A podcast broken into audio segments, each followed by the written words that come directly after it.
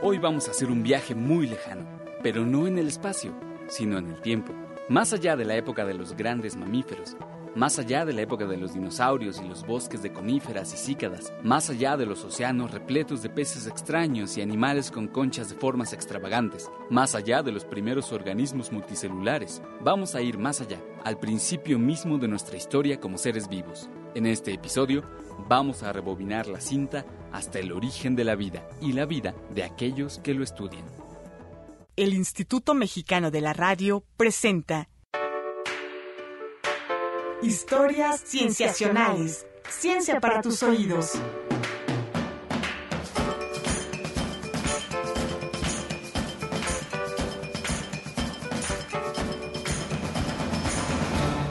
Bienvenidos a Historias Cienciacionales. Mi nombre es Víctor Hernández y, al igual que ustedes, provengo de una posita caliente, al menos en palabras de Darwin. Y es que esa gran y sencilla idea de Darwin, esa que dice que todos estamos relacionados en un gran árbol familiar, cuyas ramas se extienden a través de los miles de millones de años de la historia de la vida en la Tierra.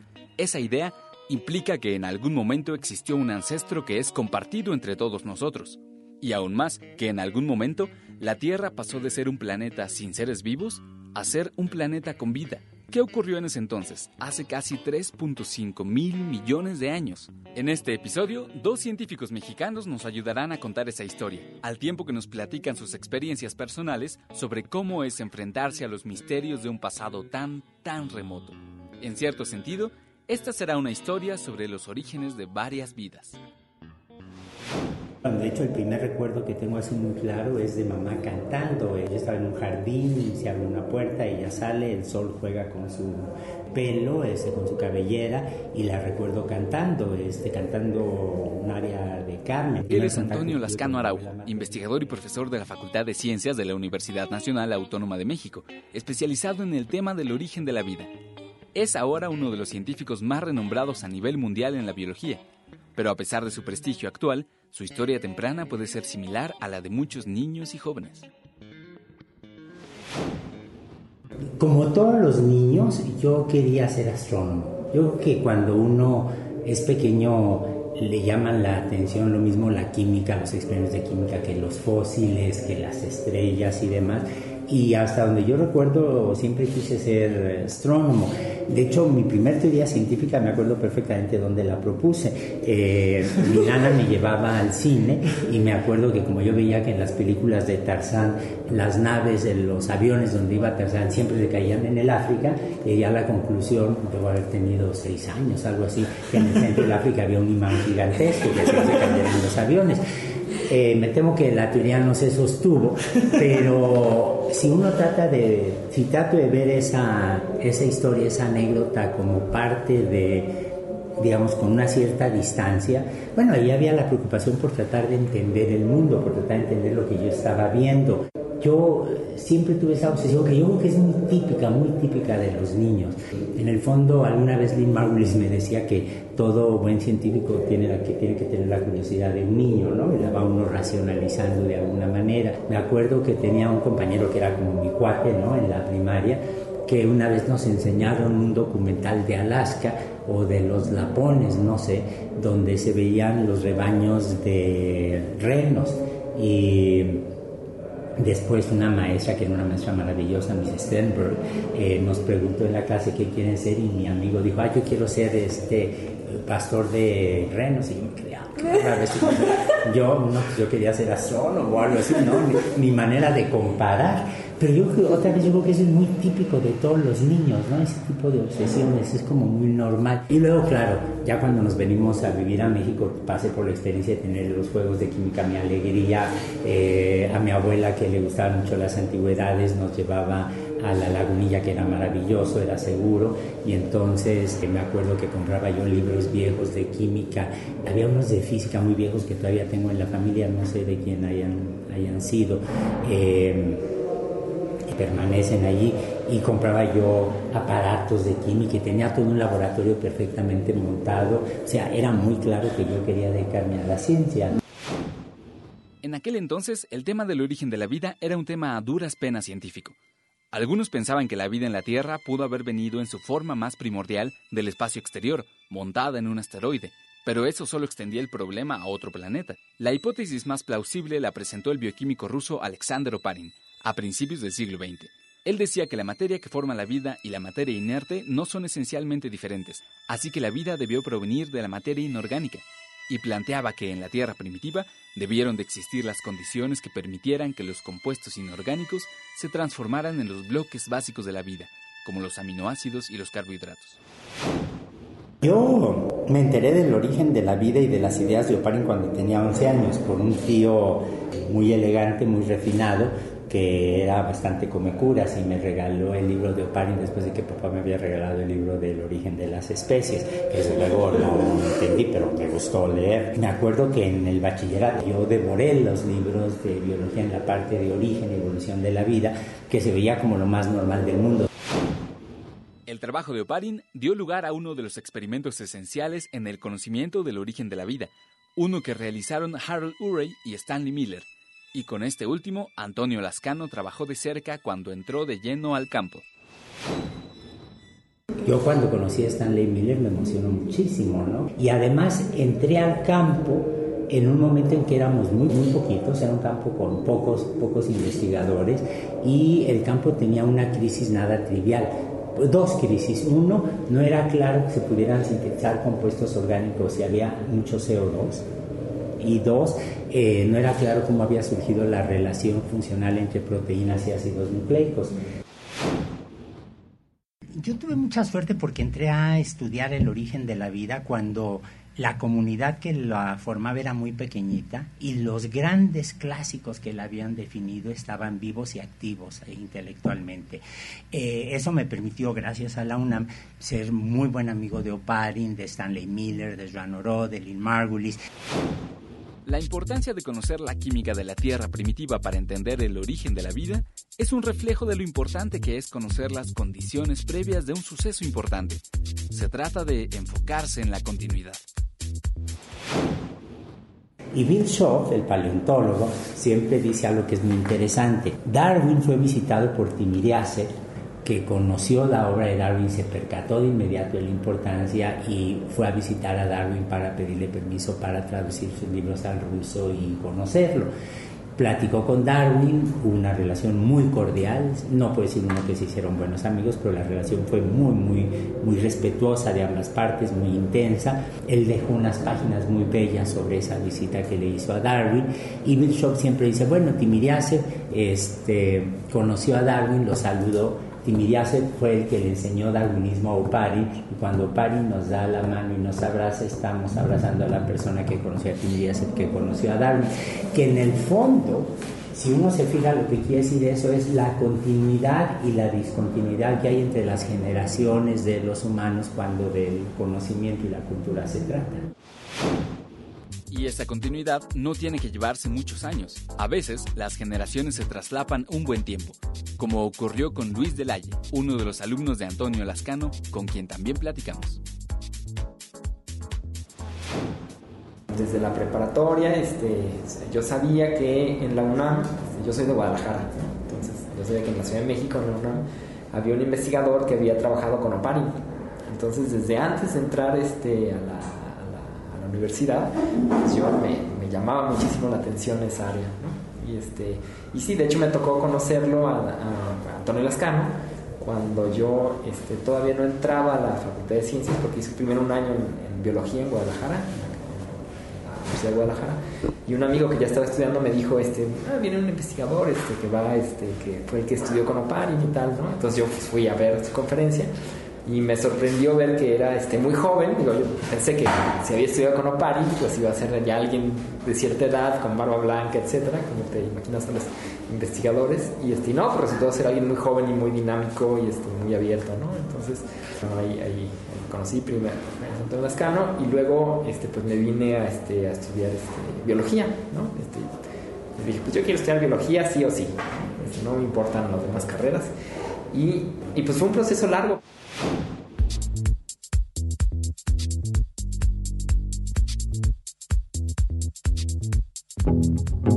Vamos a un corte y regresamos.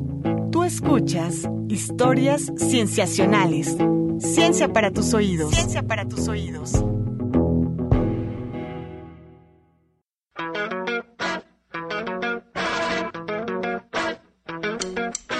Estamos de regreso en Historias Cienciacionales. Ciencia para tus oídos. Ciencia para tus oídos. Pues me voy a remontar este, a mi más temprana infancia. Descubrí el amor por, la biología cuando de niño eh, mis papás me llevaron a un museo de historia natural y vi eh, los, esqueletos de los dinosaurios. Me, fascinó, este, me aterró. Este.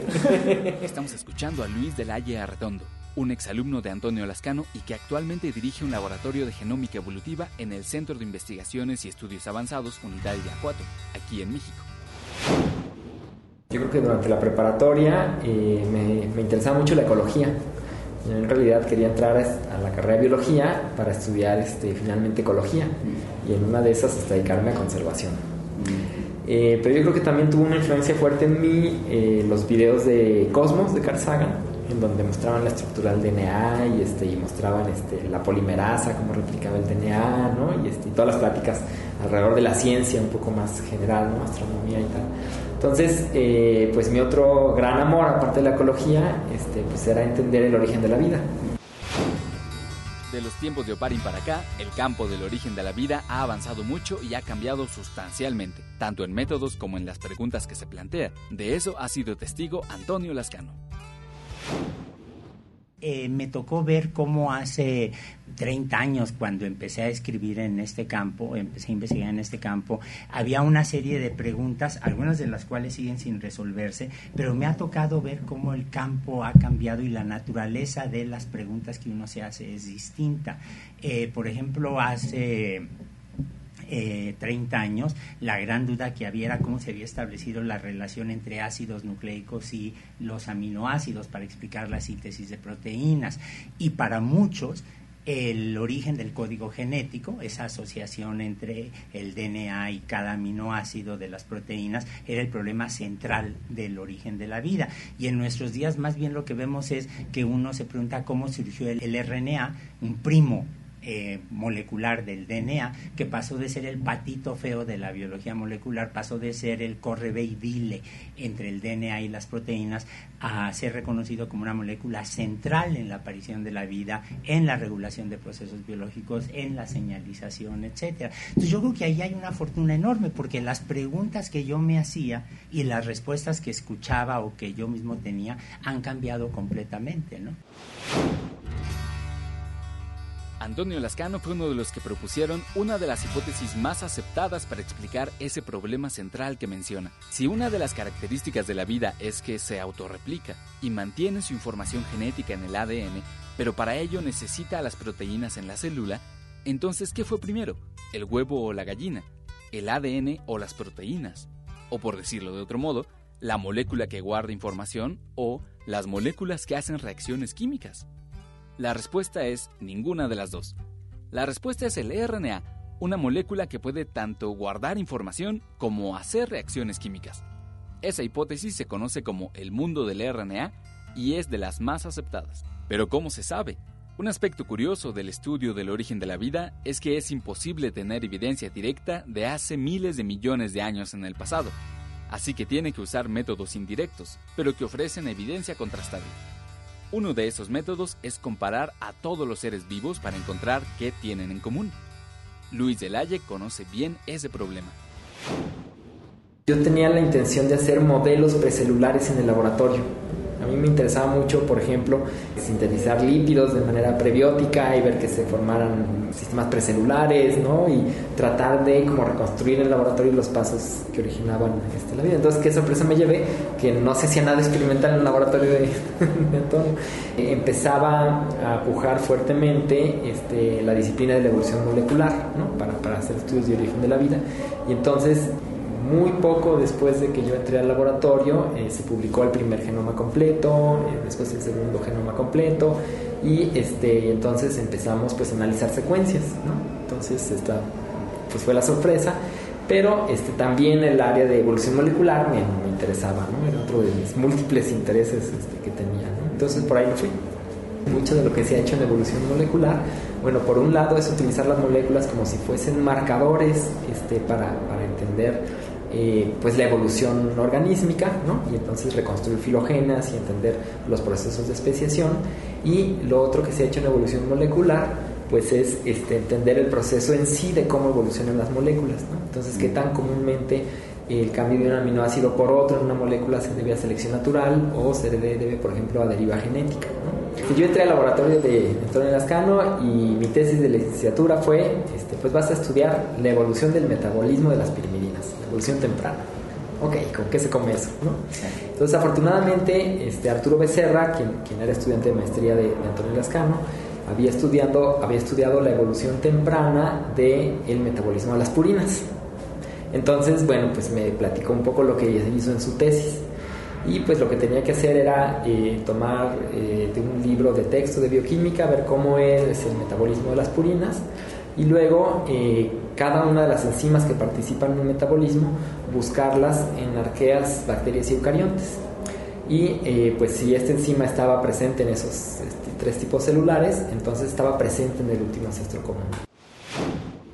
El último ancestro común es una idea muy profunda. Implica que en algún momento existió un organismo o una población de organismos probablemente muy similar a las bacterias actuales, a partir del cual derivan todos los seres vivos que han habitado la Tierra. Dinosaurios, pinos, colibríes, mamíferos gigantes, hongos, arqueobacterias, humanos, todos. A lo largo de los años, Luis del Haye ha contribuido al entendimiento de cómo pudo haber sido ese último ancestro común pero todavía hay mucho por entender y realmente las preguntas siguen en la cabeza de estos investigadores.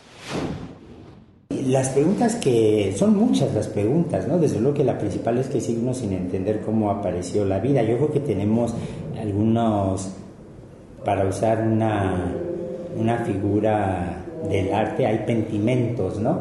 Cuando con el tiempo se pierden las pinturas, se pierde los óleos, eh, van saliendo los bocetos que hay abajo y a mí siempre me han llamado mucho la atención los bocetos eh, en general. Yo creo que lo mismo pasa con Origen de la Vida, ¿no? Me gustaría entender qué es lo que hay atrás, este, qué fue lo que, los procesos que llevaron a lo que vemos hoy en día.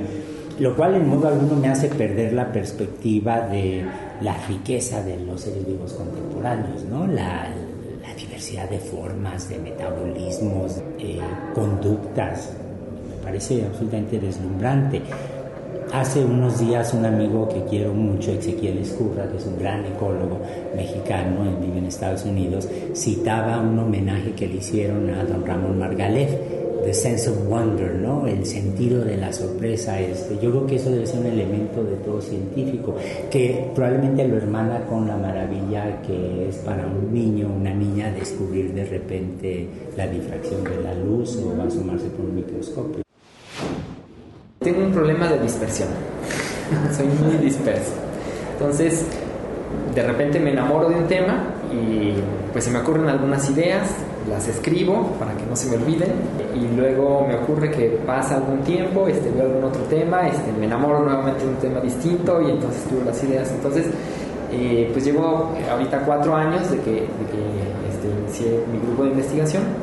Y entonces en estos cuatro años eh, pues he, brincado en, temas distintos, todos dentro de mi herramienta de informática, pero bueno, he brincado este, entre ellos y creo que por primera vez estoy este, llegando a un momento en donde los temas que estamos trabajando ya ahora sí todos están más o menos relacionados y este y pues es, es un proceso muy curioso porque no es vamos a ver no es que lo planeé cartesianamente sino que se me ocurre una idea que me parece atractiva y entonces alrededor de esa idea empezamos a trabajar tema del origen de la vida es fascinante desde entender qué condiciones en la Tierra primitiva permitieron la aparición de los compuestos orgánicos, hasta develar el aspecto del último ancestro común, las preguntas son inacabables y fascinantes. Pero también es cierto que una forma envidiable de abordarlas es en un ambiente de trabajo estimulante, como el que estos dos investigadores han vivido. Entonces todo eso creaba una crisis eh, y una atmósfera en donde la gente aceptaba a los recién llegados con mucha afabilidad, los veían como, como colegas, a pesar de la diferencia de edad y la diferente madurez académica. siempre me sentí extraordinariamente bien acogido por la gente, no, hubo, no hubo jamás, jamás hubo ningún problema. Yo pensaba que, que todos los estudiantes o sea, querían entrar con Antonio Lascano.